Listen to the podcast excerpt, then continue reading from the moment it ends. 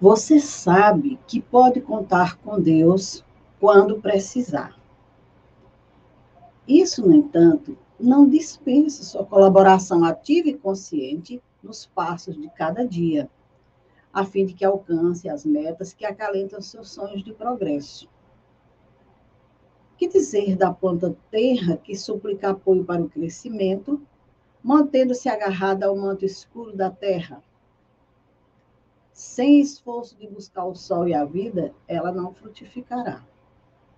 Deus é luz e calor, fonte sublime de energia e alimento para a alma.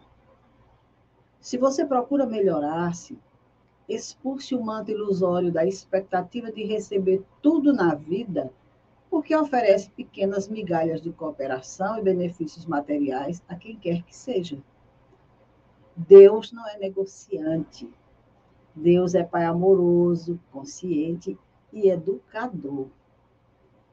Se você quer usufruir da complacência do Criador, entenda melhor suas sábias e justas leis. Evite o contato do interesse pernicioso que tudo quer em troca de pequenos movimentos de solidariedade calculada. Doe-se sem esperar nada em troca.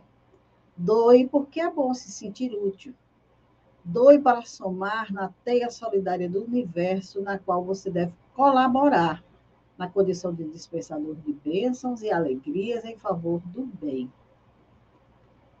A reflexão que trazemos para essa manhã é do Espírito Hermance do Fogo. E refletindo sobre essa mensagem, nós vimos que Jesus, quando esteve conosco, nos apresentou Deus como sendo nosso Pai. Um Pai bondoso, misericordioso e justo. E Ele, como filho enviado pelo Pai, para nos ajudar a trilhar a longa estrada da evolução. Alguns de seus ensinamentos são cirúrgicos.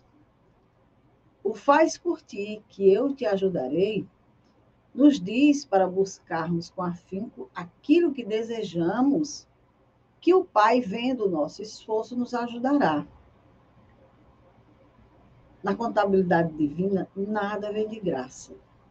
Como nos diz irmãs, Deus não é negociante. Deus é Pai amoroso, consciente e educador. Outro ensinamento: buscai primeiro o reino de Deus e sua justiça que o mais virá por acréscimo. Nos ensinou Jesus que o reino de Deus está dentro de nós, em nossa intimidade.